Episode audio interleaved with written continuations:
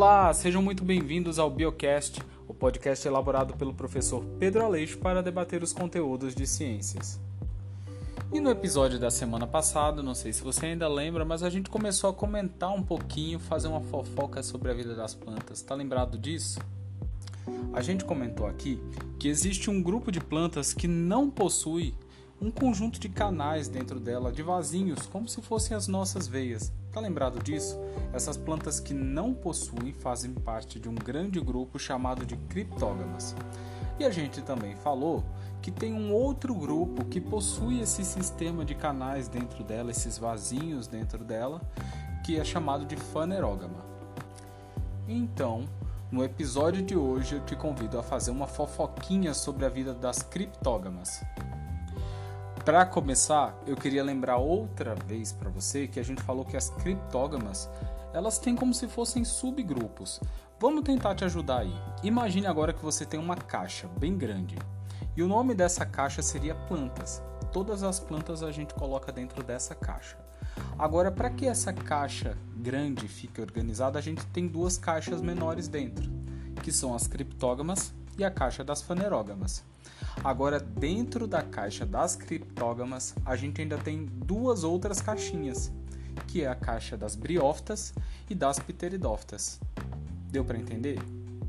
E eu não sei se você ainda está lembrado, mas para que, que a gente organiza os seres vivos assim em grupinhos ou dentro dessas caixinhas? Na ciência a gente faz isso para tentar ajudar na hora de estudar, porque senão fica muito difícil todos os animais têm algumas semelhanças, então a gente vai agrupando de acordo com as semelhanças para facilitar o estudo, para tentar uh, facilitar que a gente consiga identificar o que é parecido de um com o outro, o que, que funciona parecido de um animal com o outro.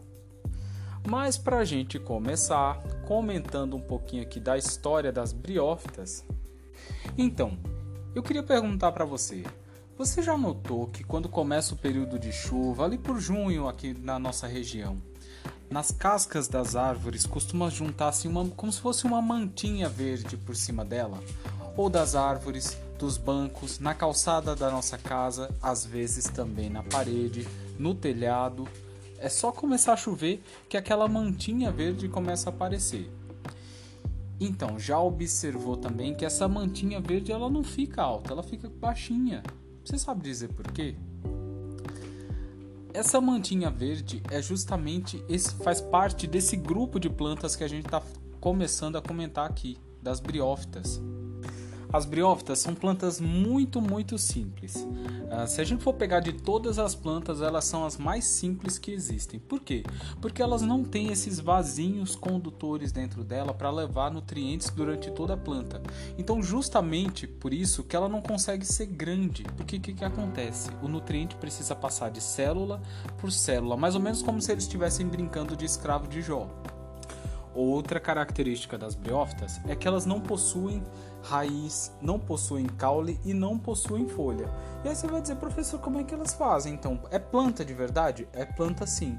Elas não têm essas estruturas, mas têm estruturas semelhantes, que a gente chama de rizoides, que parecem com as raízes, cauloides, que parecem com os caules das plantas, e filóides, que parecem com folhas. Lembrando a você que para te ajudar você pode dar uma olhadinha nas imagens que está no texto da nossa aula de hoje. Então, como eu ia dizendo antes, pela ausência dessas estruturas todas, elas não costumam ser plantas muito grandes, elas chegam no máximo aí a 10 centímetros. E você quer uma, uma informação bem diferente, bem curiosa, essas plantas podem passar até mais ou menos aí 5 anos por um estágio que a gente chama assim de, de estágio de latência. O que, que é isso, professor? Imagina só, essas plantas dependem muito de água, elas precisam de umidade. Aí imagina, passa 5 anos sem chover. Essas plantas conseguem ficar em cima de pedras, de bancos, de troncos de árvores por 5 anos em estado de latência, como se estivessem mortas. Ali não dá nem pra gente ver. E de repente chove e elas voltam a ficar verdinhas. Isso é uma característica bem importante delas, elas têm uma resiliência muito grande. Então, como eu já dei um spoiler aqui, né? Essas plantas costumam ah, estar instaladas em ambientes que são úmidos, que são sombreados, por isso que, é que elas aparecem mais no período, por exemplo, de chuva.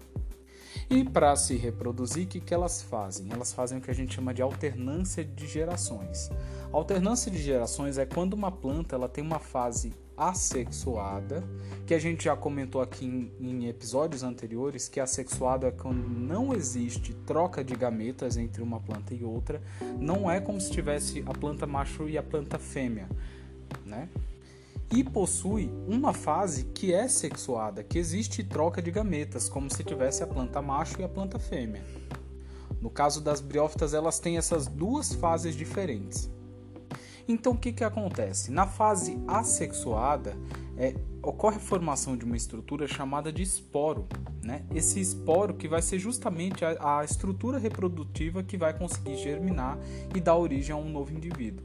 E na fase que é sexuada, ocorre a formação de gameta masculino e, e feminino, ocorre a fecundação, assim como acontece, por exemplo, na espécie humana. Né? Uh, e em seguida ocorre a formação justamente de esporos que germinam no solo.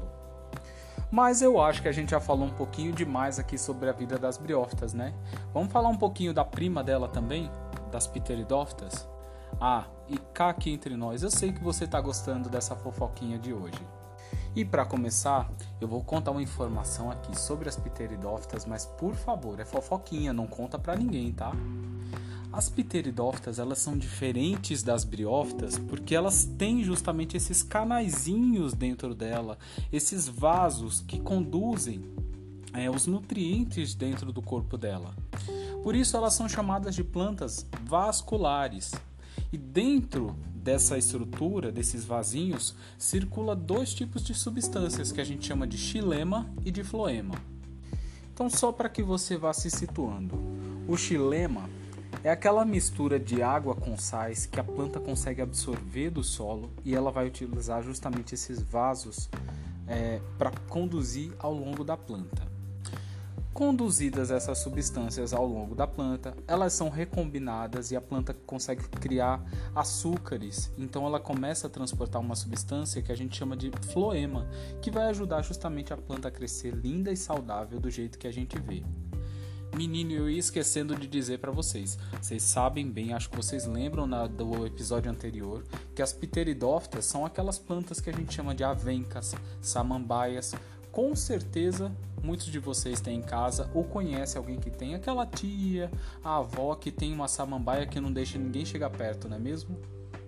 Então, essas plantas conseguem ser muito maiores, conseguem alcançar tamanhos muito maiores justamente porque tem como os nutrientes circular dentro dela. Então a planta tem capacidade para isso. E também, diferente das briófitas, elas possuem raiz, caule e folhas, só não possuem sementes, nem flores, nem frutos. Então, apesar de serem plantas mais evoluídas do que as briófitas, elas não são tão evoluídas quanto outras plantas que a gente vai conversar no episódio da semana que vem. As pteridófitas também precisam bastante da umidade para sobreviver, tá, minha gente? Então vocês vão observar, se você conversar, por exemplo, com essa tua tia, com essa tua avó que cria essa mambaia, que ela vai dizer que, nesse, que a planta precisa sempre que seja colocado um pouquinho de água, porque senão ela vai ficando amarelinha e vai perdendo as folhas. Então são plantas que vivem em ambientes úmidos, é, ambientes sombreados, ambientes que são aquáticos, ou elas aparecem mais exuberantes no período que está chovendo. E sim, eu tenho certeza que você já está muito curioso aí para saber como é que essas plantas se reproduzem. Então, para matar essa curiosidade que você tá, eu já vou te adiantando que também acontece alternância de gerações no caso das pteridófitas, ou seja, elas têm uma fase que é assexuada e uma fase que é sexuada. Só que aí é um pouquinho diferente. O que, que acontece? Na fase sexuada, a planta consegue produzir gametas, essas células reprodutivas, que com a ajuda da água, o gameta masculino, vamos dizer assim para facilitar para você compreender, o gameta masculino consegue chegar até o espaço do gameta feminino e ocorrer a fecundação. Aliás, só da água não, o vento também pode transportar os gametas.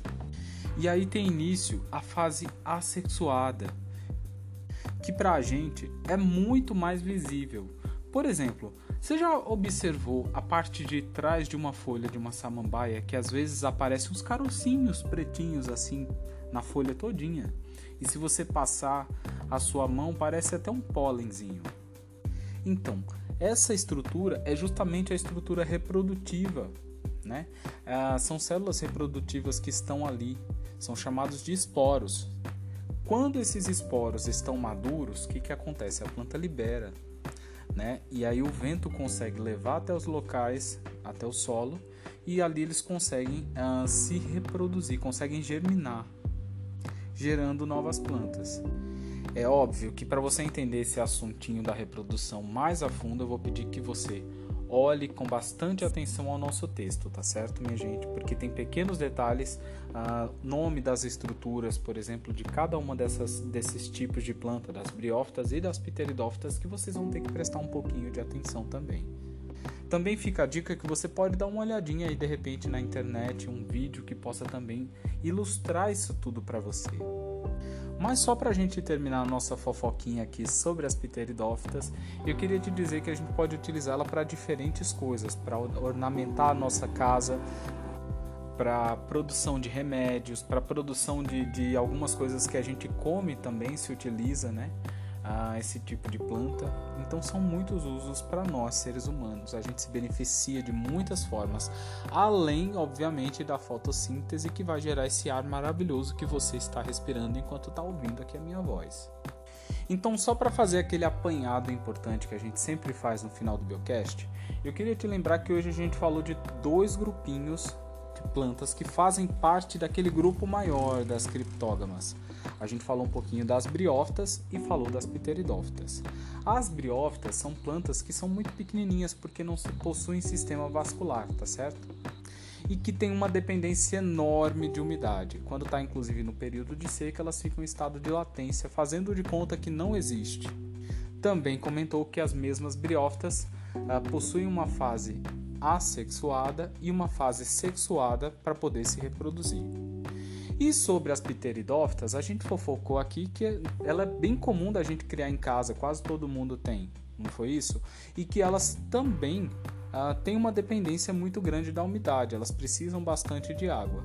Mas existe uma diferença: ela tem aqueles vasinhos condutores que levam os nutrientes ao longo de toda a planta, por isso elas conseguem ser muito maiores do que as briófitas.